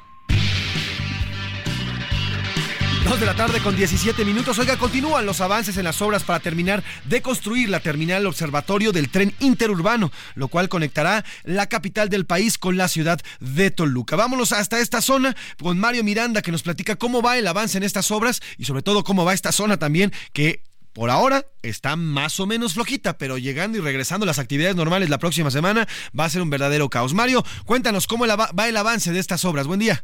¿Qué tal, José Luis? Muy buenas tardes. Nos encontramos en la zona poniente, donde continúan los avances en las obras para terminar de construir la terminal observatorio del tren interurbano, el cual conectará la capital del país con la ciudad de Toluca. Serán siete estaciones las que conecten la capital con el estado. De momento, cuatro estaciones del tren interurbano ya se encuentran en operación. Estas son Sinacantepec, Toluca Centro, Metepec y Lerma, faltando por entrar en operación tres estaciones más, Santa Fe, Vasco de Quiroga y Observatorio. Se espera que a finales del mes de abril el tren interurbano esté funcionando en su totalidad. Debido a estas obras del tren interurbano y a la ampliación de la línea 12 del metro, la vialidad es complicada en la zona poniente en observatorio, específicamente en las avenidas Sur 122 y la avenida de las Torres, la cual luce bastante complicada para todos los automovilistas, todas las personas que circulan por la zona poniente.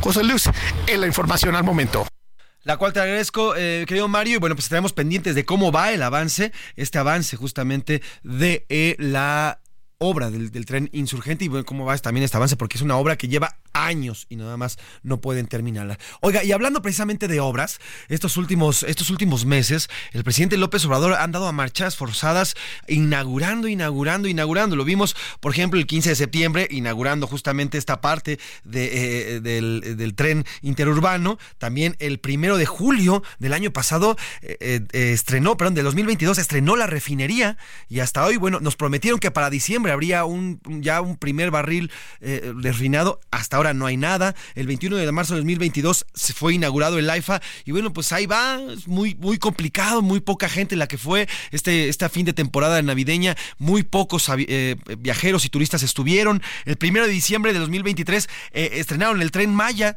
pero bueno, luego lo volvieron a cerrar para volver a abrir. En fin, el presidente López Obrador está haciendo inauguraciones que pareciera parciales y no totales, e incluso pareciera que tiene alguna prisa. Pero vamos a analizar el tema, cuáles son las prisas del presidente, está inaugurando, pues así, en, cachitos, cachitos y cachitos, estas mega obras que nos ha prometido para el final de su sexenio, porque además recordemos que acaba el primero de octubre. Le agradezco que nos tome la llamada. Gracias, querido Carlos Salomón, nuestro analista político de, de cabecera, para hablar justamente de este tema. Querido Carlos, feliz 2024, buenas tardes.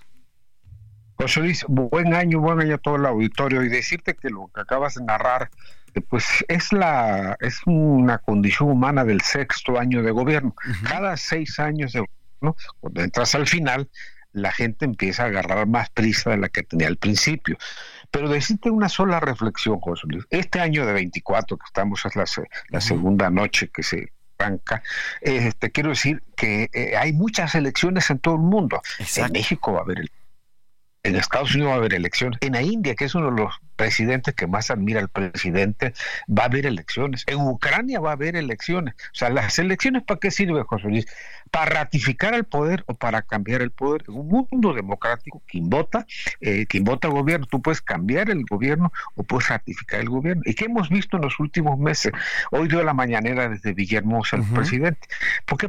Le nota una especie de angustia que se le acaba el tiempo legal, el tiempo legal, y las grandes obras que ha hecho, pues todavía no están, todavía no están terminadas. El tren Maya tiene muchas fallas, tú mencionabas lo de la refinería de, Dos Bocas, que pues es, es también toda una incógnita, pero las elecciones son el 2 de junio, menos de cuatro meses y pico, y va a haber elecciones en México. Yo estoy seguro que no siempre ganando una elección, se gana la elección, ganando puedes perder, José Luis. ¿Por qué? Porque la gente también empieza a tener una división. Hay 58% a favor, pero hay un 42% de la gente en contra. Y ya se empieza a sentir que eh, él tiene ganas de, arrancar. Además, algunas obras, José Luis, con todo lo que han sido grandes obras. Lo que pasa que esos proyectos tienen que tener un tiempo de construcción y tú no puedes darle una orden militar para que acaben, por ejemplo, la refinería, para que acaben el Tres Maya, para que... porque el aeropuerto Tulum es una obra muy sencilla. Al final es una pista y un edificio, los, los aparatos de navegación. Pero el Tren Maya implica riesgo porque puede haber un, un puede haber un descarrilamiento y hay muchas obras que necesitan reposarse, eh, es verla. Y él ya entró en una desesperación por inaugurar lo que él inició y las obras no se hacen por decreto, José Luis. O sea, las, obras se hacen con ingeniería. Y no cabe duda, José Luis, que los ingenieros militares son muy buenos, pero hay cosas que, no, no las puedes hacer eh, por la voluntad y vamos a hacerla porque porque las, las cosas necesitan reposo, necesitan maduración y la nostalgia que está demostrando el presidente que ya se va y que obviamente seguramente Morena si fueran las elecciones las va a ganar el 2 de junio, sí, sí. yo creo que es un tema personal, humano es, es entendible, pues, porque él ya quiere dejar todo lo que inició terminado, pero ni tú, ni yo, ni el auditorio, este, ¿cómo te llama? No, eh, partimos eso, ¿por qué? Porque no las, no las van a terminar completamente. ¿Por qué? Porque hay muchas obras que, que, que, que requiere, eh, se requiere acabado, tú lo mencionabas, la refinería, no por solo barril la refinería, pero sí la, la, la secretaria regional es la flamante candidata, candidata. a Veracruz, claro. dejó aquella a medio tirar, ¿no? Pero decía Pablo Milanés, decía muy bien el poeta que se murió, dice, el tiempo pasa y nos vamos haciendo viejos y el amor no lo reflejo como ayer. O sea, ahí empieza a haber un desencanto. O sea, ya no es este el dos, eh, estas elecciones del 2 de junio, no va a ser López Obrador el que esté en la boleta. Claro. Ya habrá haber un triunfo, pero un triunfo muy ajustado, un triunfo muy, muy, muy, puede ser muy crítico. Aquí lo que, se, lo que va a tratar, yo decía, las elecciones sirven para que para ratificar el poder o para cambiar el poder. Yo sin duda creo que va a ganar Morena, pero va a ser un triunfo más apretado, más cuestionable, y eso es lo que va a estar prácticamente después del 2 de junio. Cómo el propio presidente se va a ir, se va a ir esa nostalgia de dejar el poder, de que eh, se va, y entonces eso que se va a Palenque, pues es un discurso, ¿no? Vamos a ver si se va a Palenque, vamos a ver si las grandes obras este, realmente cuando él no esté en el gobierno funcionan, y vamos a ver conducta de la nueva presidenta, si simplemente avala o también necesidad de legitimarse puede ponerle acento a las cosas, José Luis. Sin duda. Carlos, no siempre Carlos, perdóname que te interrumpa. Déjame ir a una pausa y si quieres y, te, y concluimos la reflexión porque es importante porque eh, además todavía faltan algunas obras que falta por porque eh, porque él inaugure y además siga con este discurso. ¿Me aguantas el corte y seguimos platicando? Ah, perfecto, aquí estoy en la línea, te espero. Vamos a una pausa y regresamos a platicar con Carlos Salomón. Heraldo Radio, con la H que sí suena y ahora también se escucha. Ya estamos de vuelta en A la Una con Salvador García Soto. Tu compañía diaria al mediodía. Parece que va a llover, el cielo se está nublando. Parece que va a llover, ay mamá me estoy mojando.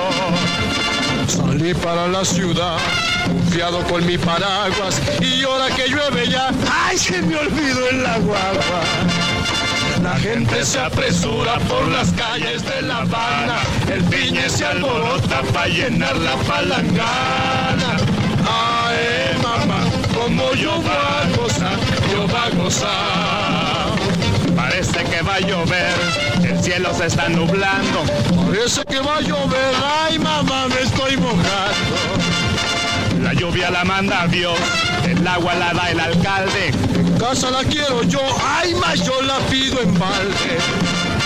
La gente se apresura por las calles de La Habana, el viñe se alborota para llenar la palangana.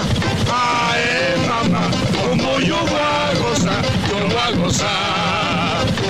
Parece que va a llover, el cielo cielo se está nublando. Dos de la tarde con 31 minutos, dos de la tarde con 31 minutos y continuamos aquí en A Una. Yo soy José Luis Sánchez Macías y le estamos informando en esta tarde, tarde de martes 2 de enero del 2024. Y regresamos con esta canción, un clásico del cine de oro de mexicano, Pedro Infante y Luis Aguilar, en una canción eh, que se llamaba Parece que va a llover, en la, en la película de A Toda Máquina, una película estrenada justamente en 1951 y es el tema principal de A Toda Máquina, interpretada por el gran Pedro Infante y Luis Aguilar, en donde ambos son un par de oficiales, oficiales de tránsito, recuerde, en aquellos tiempos cuando se vestían de café, los famosos tamarindos que eh, circulaban por las calles del de entonces Distrito Federal y que además eran famosos porque durante el Día del Policía realizaban festivales en los que llevaban a cabo diversas eh, pues actos acrobacia, eh, directos actos acrobáticos en sus motos arriba de ellas. Hacían esta especie de águila, se subían en una especie de montaña encima de tres motocicletas, en fin, eran vistos como verdaderos héroes y además como galanes. Y Pedro Infante y Luis Aguilar lo hacían fenomenal. Cantaban precisamente esta canción cuando iban en la carretera rumbo hacia Morelos y ellos veían que iba a llover y bueno, pues se acerca uno a otro y empiezan a hablar justamente de esta de que empieza a llover. Justamente hoy recordamos a los policías en el Día Internacional del Policía con esta canción Parece que va a llover. Pedro Infante y Luis Aguilar, una canción de 1951, un buen ritmazo para, para arrancar justamente esta semanita, esta primera semana del 2024. Parece que va a llover, el cielo se está nublando, parece que va a llover. ¡Ay, mamá, me estoy mojando! Aprieta el paso. A la una. Con Salvador García Soto. Dos de la tarde con 33 minutos, dos de la tarde con 33 minutos. Oiga, antes de irnos a la pausa, estábamos analizando y platicando con nuestro analista de cabecera, analista político Carlos Salomón, hablando de las prisas del presidente. El presidente, ya le decía, ha hecho una serie de inauguraciones en los últimos, en el último año prácticamente, ya en miras al fin de su gobierno. Y también nos decía eh, Carlos Salomón que la prisa, la prisa nunca es buena consejera, querido Carlos. Retomamos la llamada y bueno, pues el presidente trae prisa ya por demostrar que están las cosas que prometió y además es eso, como ya lo decías, las elecciones provocaría la ratificación del poder. Continuamos, querido Carlos. Parece que pedimos la llamada ahí con Carlos Salomón. Eh, pero bueno, nos decía, nos decía Carlos Salomón, incluso eh, hacía, eh, hacía la, recordaba al gran Pablo Milanés con, con la frase del ayer. Y bueno, nos decías, querido Carlos, ahora sí nos escuchas ya. Perfectamente. Ahí estamos, perfecto. Entonces, las prisas del presidente, ¿por qué, ¿por qué estas inauguraciones? El presidente quiere mostrarle ya a los mexicanos que ahí están las obras, lo que prometió en el 2018, que ya lo tenemos, y bueno, pues las prisas justamente en medio de, y además lo decíamos, por primera vez el presidente culmina el 30, el, el, el, finales de septiembre, el 31 de septiembre, ¿no? El 30 de septiembre, perdón. Le quedan ocho meses. Ahora, déjame decirte una cosa, Luis, que todo el mundo está de acuerdo. Por el, por el bien de México, primero los pobres, ha dicho el presidente. Y por el bien de México, ojalá todas estas obras funcionen en el 2025, en el 26, cuando sea, pero que funcionen. Pero no hay que meterle prisa a las cosas, José Luis, porque la prisa te lleva exactamente a errores, equivocaciones. Y te voy a decir algo, la realidad no es como uno se la imagina, José Luis. La realidad es como es. Entonces, si, si, si para hacer una obra se requiere uno, dos, tres años más, que no, importa, no más con esto concluyo, José Luis. En México, el presidente ha hecho unos programas sociales donde sacó tres millones de pobres, según Coneval, en los últimos cinco años. Pero una noche, el Otis en Acapulco llevó a la pobreza a un millón de acapulqueños. O sea, en tres horas bastó para que un millón de, personas volvieran a ser pobres. Y los, el esfuerzo de sacar tres millones de pobres en cinco años, pues un fenómeno natural te convirtió en un millón de pobres en tres horas con el fenómeno natural. Y te repito, la realidad no es como uno se la imagina, es como es. Y estas elecciones que vienen ahora en junio van a ser sin duda una ratificación de un poder, pero un poder ya que empieza a ser cuestionado. Y la prisa, José Luis, no te lleva a ningún lado en, ninguna parte del mundo, ni en la política, ni en el amor, ni en el romance.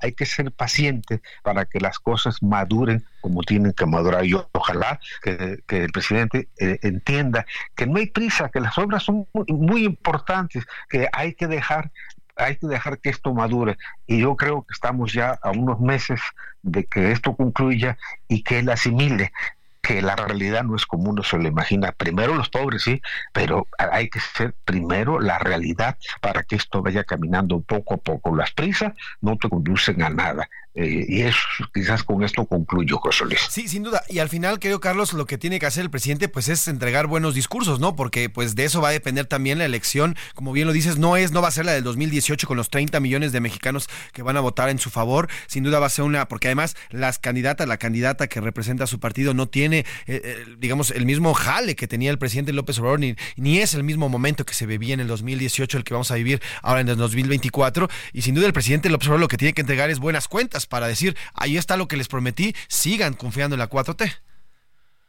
Así es, esa es la conclusión. Yo creo que en el 18, en el 18 había un desencanto de la población con los gobiernos que habían antes, tanto el PAN como el PRI, la gente que ya hubo el cambio y ahora en, el, en este año va a haber elecciones y seguramente va a haber un triunfo, no tan holgado, un, un, un triunfo cuestionado, pero al final hay, hay que tenerle paciencia a la realidad para que esto madure, José Luis. Y el otro es simplemente la realidad, la, la, te lleva a tropezones y los tropezones te llevan al fracaso.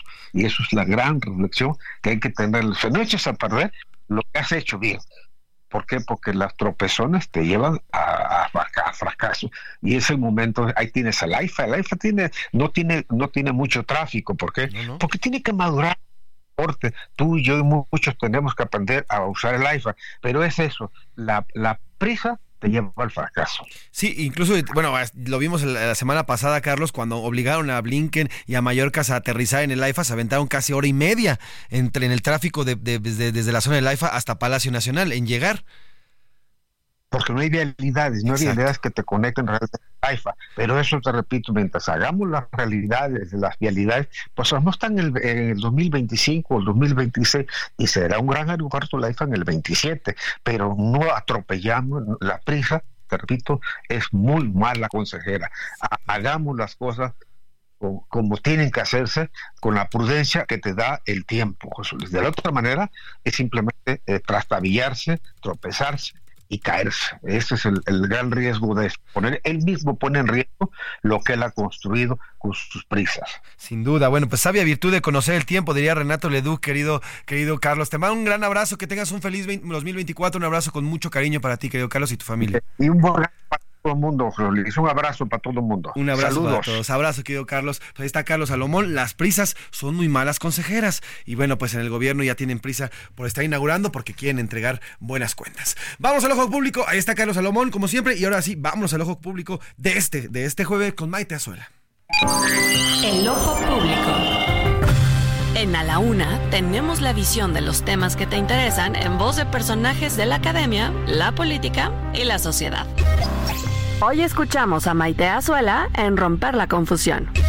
El ojo público. Muy buenas tardes, me da gusto saludarles a ti y a nuestro auditorio. Otra vez Tamaulipas. Ayer se reportó en la noche el secuestro de 31 migrantes que viajaban en un autobús. Hasta el momento solo se ha informado el rescate de cinco de ellos, al parecer de origen venezolano. Pero no está claro si eran parte de los 31. ¿En qué país siguen ocurriendo este tipo de masacres?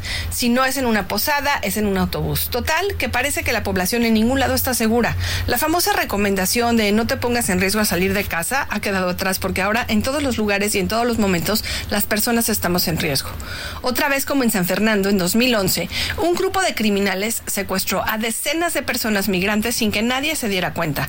Ni las autoridades estatales ni la Guardia Nacional, que tanto presume que funciona, han sido suficientes para inhibir a los poderes fácticos del crimen organizado. Esto se da en medio de una gran tensión entre México y Estados Unidos por el tema migratorio. El presidente López Obrador presumía justamente la semana pasada una reunión en Palacio Nacional con el secretario de Estado del país vecino sobre el tema migratorio. ¿La seguridad de los migrantes es parte de esos diálogos entre países? A López Obrador le importa que una noche un grupo armado secuestre a 31 personas migrantes. La política de buena vecindad, ayudar a los países pobres, son parte de las cosas que López Obrador repite al hablar del tema migratorio una y otra vez. Sería ideal que el presidente se empezara a hacer cargo de lo que pasa en México con los migrantes antes de querer resolverle el problema a Estados Unidos o incluso a los países centroamericanos, queriendo internacionalizar sus programas del bienestar.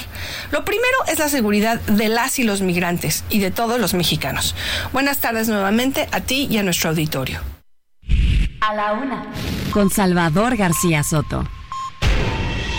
Gracias a Maita Zuela, como siempre, por su reflexión. Y bueno, pues sí, en efecto, ¿eh? el tema de, este tema de los 31 migrantes es un tema que debemos de eh, mantener y estar al pendiente porque puede desencadenar en algo y toco manera que nada más se trate, insisto, qué horrible que lo diga, pero bueno, nada más se trate de un secuestro, se pague el, rescate y los, y los migrantes estén bien. Ojalá de verdad que eso ocurra. Oiga, hace unos minutos platicábamos con eh, Carlos Salomón justamente del el, el impacto que tuvo Otis y cómo generó todo lo que ha generado desde el 25 de, de noviembre que pegó en el... eh, en, el puerto de Acapulco y todo lo que ha generado. Por lo pronto, ya fue presentado el Plan Integral de Infraestructura 2024 para el mejoramiento de la ciudad tras el impacto del huracán Otis. La alcaldesa morenista Adelina López eh, dijo que contemplan obras de infraestructura social, entre muchas otras más. Pero vamos justamente hasta allá, hasta Guerrero, con mi corresponsal y compañero y amigo eh, Carlos Navarrete, que nos tiene la información puntual de lo que ocurre en este estado, en este nuevo plan, el Plan Guerrero. Carlos, ¿cómo estás? Feliz año, buena tarde. Cuéntanos de qué va este plan, el plan de reconstrucción, el plan integral de Acapulco. Buen día. Buenas tardes, buenas tardes al auditorio. Efectivamente, como comentas, el día de ayer la presidenta municipal de Acapulco, Abelina López Rodríguez, dio a conocer el plan integral de reconstrucción y acciones que se implementarán en el puerto ante los estragos que dejó el huracán Otis en octubre pasado. En conferencia de prensa con todo su gabinete, su gabinete morenista indicó que este plan de reconstrucción, que considera acciones en los siguientes cuatro años, requiere de un presupuesto de 15 mil millones de pesos por lo que pidió el apoyo tanto del gobierno del estado como de la federación.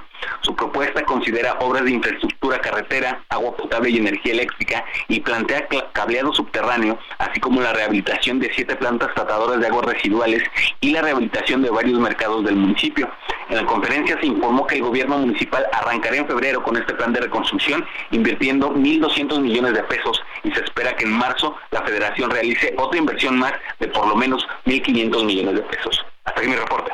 Y el cual te agradezco, querido Carlos. Y bueno, pues estaremos pendientes de que se aplique este, este tema, porque se hablaba de la reconstrucción, sí, en la zona del puerto, a lo mejor ya va avanzando a pasos agigantados, pero en la zona justamente hacia arriba, donde viven los acapulqueños, donde viven más de un millón de personas, bueno, continúa todavía en un estado de probable. Te mando un abrazo, querido Carlos, que tengas un feliz 2024 y estamos en contacto con más tus reportes, como siempre, puntuales en este espacio. Buen día, Carlos.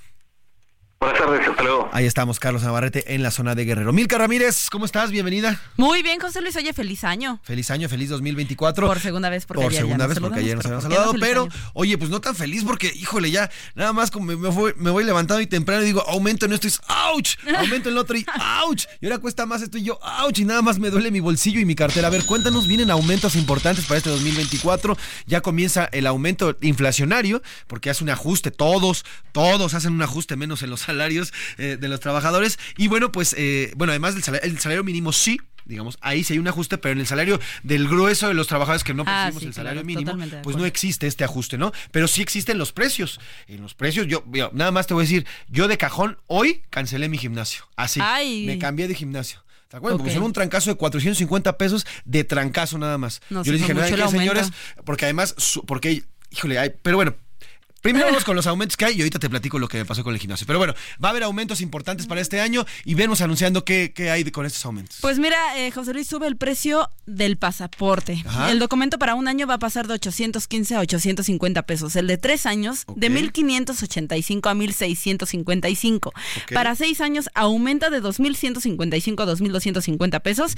Y el de 10 años pasa de 3.780 a 3.940. O sea, igual 200, 200 y cachito pesos casi lo que se aumenta. 200 pesitos, vamos a 200 dejarlo ya medio redondeado, ¿no? Y bueno, también aumenta el salario mínimo y esa sin duda es una de las grandes noticias y eso es, una, es uno de los grandes logros que ha tenido este gobierno. ¿eh? Andrés Manuel López Obrador quitó ese... ese eh, esa absurda idea de que con el aumento de los, eh, de los sueldos habría un aumento en la inflación que siempre nos quisieron vender. Eso no es cierto. Ese es un gran acierto del presidente Andrés Manuel López Obrador que haya logrado el aumento constante de este salario mínimo. ¿Y en cuánto va a quedar para este año, Milka? Mira, José Luis, es un aumento del 20%. El mínimo general pasa de 207.44 a 248.93 pesos diarios. En la zona libre de la frontera norte pasa de 312.41 a, a 374.89 pesos diarios. Así, de acuerdo con la Secretaría del Trabajo, se recupera un 110% del poder adquisitivo de la población. Sin duda, esa definitivamente es un gran, es una gran noticia y es algo que le tenemos que, sí, definitivamente poner la medalla a este gobierno y al presidente presidente López Obrador, porque él sí ha hecho este tema en específico en favor de- del, del salario mínimo. Oye, José Luis, ¿y la gasolina cómo la ves? Y la gasolina, bueno, pues mira, fíjate que hay, hay aumentos también en- importantes en la, en la gasolina, pero sobre todo porque se acabaron ya a partir de este año eh, los subsidios que hay en el, en el famoso IEPS, que es el impuesto especial sobre productos y servicios. Y bueno, pues hubo, hubo estados, por ejemplo, en Veracruz hubo una gasolinería. Obviamente estamos hablando del precio libre de la gasolina. De la gasolina. En Veracruz hubo una gasolinería donde estaba en casi 30 pesos el litro de Magna, casi 30 pesos. ¿No? Ahora, también hubo unas que en el norte está en casi 15, 16 pesos. Pero a ver, tú tienes los datos exactos de cómo está el tema de la gasolina. Así es, José Luis. Y mira, este, este impuesto, este subsidio al impuesto que tú decías es de 6.16 pesos Ujú. por litro, regular o magna. Ajá. Y entonces, si tenemos una gasolina en 22, 23 pesos más los 6 pesos, pues ahí hacemos la suma. Aunque Andrés Manuel dice que no llega a los 20. Sí, a ver, el precio, el precio, el, digamos, el precio promedio continúa entre los 20 y los 23 pesos por litro entre ambas, tanto la verde como la roja. Pero bueno, sí hay algunas gasolinerías donde se manchan, como esta de Veracruz, es. que te digo, que estén casi en 30 pesos. Y hay otros en la zona fronteriza, sobre todo, que es más barata, que está todavía por abajo de los 20 pesos, ¿no? Bueno, ya estaremos viendo el quién es quién en las gasolinas el lunes. Ya estaremos viendo quiénes quieren las gasolinas el lunes, pero por lo pronto, ¿qué te parece si saludamos y le agradezco mucho que nos regale estos minutos a Roberto Aguilar, él es financiero, economista, conferencista y experto en temas de negocios? Porque querido Roberto, ¿cómo estás? Buenas tardes. Se viene la cuesta de enero, apenas como que nos estamos quitando el confeti del feliz año, pero aguas porque ya vienen los, los aumentos en los precios. ¿Cómo estás, querido Roberto? Buena tarde. ¿Qué tal? ¿Qué tal? Muy buenas tardes, gracias por la invitación y excelente 2024.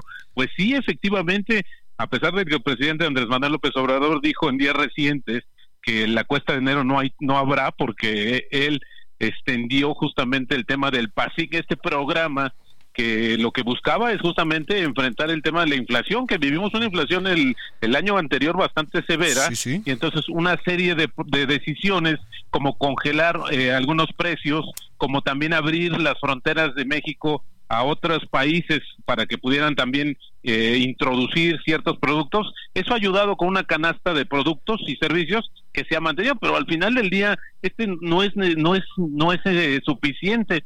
Eh, ya comenzamos el año con actualizaciones, vamos a ponerle así, del IEPS, este impuesto especial de producción y servicio que se aplica a cigarros, refrescos, alcohol y también a las gasolinas. De eso que ustedes comentaban justamente, pues fíjense que efectivamente se va a aplicar, va a subir este IEPS y desde la primera, yo diría más bien desde diciembre, fíjense que el gobierno dejó de subsidiar la gasolina, porque este tema del IEPS en la gasolina eh, actúa de una manera bastante peculiar sobre todo porque eh, cuando hay un incremento en el precio internacional del petróleo, para no repercutir esa alza en el precio final de la gasolina, en vez de que cobre un impuesto, regresa un subsidio el gobierno, ¿no? Claro. Y en el sentido contrario, cuando está el precio estable. Pero ahora lo que determinó justamente al inicio, por lo menos de esta semana, de la primera del año es no otorgar ningún tipo de subsidio, así es que va a haber un incremento, sí, efectivamente, en el precio de las gasolinas, que se va a sumar, decía yo, a otros productos, como es el caso de las bebidas alcohólicas, los refrescos y los cigarros, que bueno, esos, déjenme decirles que no necesitamos esperando hasta que llegara el 2024, se había reportado que justo ya en los últimos eh, eh, días del año, el, con la efusividad de las fiestas, pues se adelantaron también en muchos sentidos para actualizar estos precios. Entonces, esta cuestión nos hace pensar que sí, por supuesto, habrá una cuesta de enero que es complicada en el, porque también vienen otras actualizaciones de servicios que ofrece el gobierno. ¿Y por qué insisto en el tema de actualizaciones? Porque para el presidente no una actualización que es de acuerdo al comportamiento de la inflación no necesariamente implica un alza en los precios, pero bueno, la verdad es que pues no, podrán decir un tema de semántica, pero el, el costo es mayor. Sin duda. Los precios suben y al final del día, pues nuestra capacidad de compra se ve limitada justamente por estos incrementos. Hay que recordar, por ejemplo, el tema del pasaporte, los trámites, y bueno, todavía hay que esperar el 24 de enero, porque el 24 de enero se va a conocer el dato de la inflación del cierre del 2023. Ahorita tenemos una inflación anual reportada hasta la primera quincena de diciembre de 4.46%, pero esto lo que va a hacer es actualizar el valor de la UMA, esta famosa unidad de... eh, esta unidad que, que determina justamente que se determina el valor dependiendo del comportamiento de la inflación y que esta se aplica para las multas ya no se cobran en vez de salario mínimo, ahora se cobran justamente a través de las sumas. Así es que bueno, todavía había que esperar algunos otros ajustes y referencias que se van a hacer. Así es que el inicio del 2024 hay que, pues sí, va a haber una cuesta de enero inevitablemente. Sin duda, querido Roberto. Quiero preguntarte qué pronósticos hay, por lo menos en este aumento, este, esta cuestita que nos va a pegar eh, en, en cuanto a aumento se refiere en general. Bueno, es importante comentar que en las últimas tres quincenas la inflación en México ha rebotado. Sí, exacto. Eh, y esto lo que sucede es que también podría ocasionar justamente que se prolongara estas presiones inflacionarias al principio del año y esto dificultará mucho el tema porque, a ver, vamos a, eh, siendo eh, directos, sí hubo una disminución de la inflación eh, llegamos a estar arriba de niveles de 8%, se ha ido disminuyendo, pero no ha sido ni tan rápida ni tan contundente como se esperaba. Y esto lo que sucede es que al final del día este es el enemigo número uno que tenemos en términos de nuestro poder adquisitivo, también nuestros ahorros, no, si los tenemos ahí bajo el, colchón, pues con la inflación va perdiendo su poder adquisitivo, así es que todavía vamos a tener este tema eh, por delante. ¿Cuándo vamos a alcanzar la inflación que el Banco de México eh, tiene como un óptimo que es 3 más menos un punto, es decir, 3% hasta el 2025? Así es que todavía hay temas importantes porque además déjenme decirle un dato y no es que los quisiéramos desanimar ni mucho menos, pero todavía viene el incremento, el aumento, el, el aumento al salario mínimo y además este año el gobierno va a gastar no, como nunca antes lo había hecho, más de nueve billones de, de pesos fueron eh, aprobados en el presupuesto para este año, un año electoral casualmente, entonces va a haber mucho dinero, va a haber mucho gasto y esto lo que hace es incrementar de manera directa la inflación porque al haber una mayor capacidad de compra, tú demandas más y eso hace que aumenten los precios. Es una ley económica, aquí y en China aplica, así es que esos factores sí hacen un tema más complicado. Y luego, además de esto, ya el crecimiento de la economía mexicana, pues será menor en este año. El año pasado, si todo apunta eh, vamos a conocer en unas semanas que finalmente la economía mexicana creció 3.5%. Este año las previsiones son de un 2, 2.5%. De, efectivamente habrá un menor crecimiento. Así es que esta situación, pues creo cómo nos golpea nuestro bolsillo en el sentido de la inflación y de los aumentos que son evidentes que ya están aplicándose. Oye, Robert, nos estás, ahora sí que nos estás dando el mal, pues ya danos el trapito. ¿Qué hacemos? ¿Qué hacemos los mexicanos con nuestras finanzas? ¿Qué hacemos? Bueno, fíjate que un tema importantísimo es, eh, lo hemos platicado en otros espacios del Heraldo, que fíjate que uno de los temas importantes es que ahora hay que determinar, hay que ahorrar más para que ese ahorro se convierta en, una inversión. Y es muy, a la vez, no es tan complicado, porque eh, tener un poder ahorrar implica que te mejoren los ingresos, es decir, que te suban el sueldo o que gastes menos. Y esta combinación es muy sencilla, o sea, no hay de otra. Y lo que podemos hacer es que justamente hagamos el hábito del ahorro, no importa qué porcentaje, lo importante es que sea un hábito. Y esto lo convirtamos en una inversión. Afortunadamente en México ha crecido mucho la oferta de, y se ha democratizado, esa es la palabra, las inversiones que son de menor cuantía y que nos pueden ofrecer un buen rendimiento. Así es que esto con el tiempo se puede convertir pues y se debe convertir en una fuente adicional de ingresos para nosotros. Un, gran tip sin duda, querido Roberto Aguilar. Pues gracias por estos minutos. Si me permites, hacemos en contacto en unos días para ya que tengamos un poco más eh, de cifras y de algunos números económicos y platicamos de ello. ¿Te parece? Con todo gusto. Muchas gracias. Buenas tardes. Así nos vamos en esta tarde de martes. A nombre del titular de este espacio, yo soy José Luis Sánchez Macías y está usted informado. Pase un buen martes. Buen provecho. Por hoy termina A la Una con Salvador García Soto. El espacio que te escucha, acompaña e informa. A la Una con Salvador García Soto.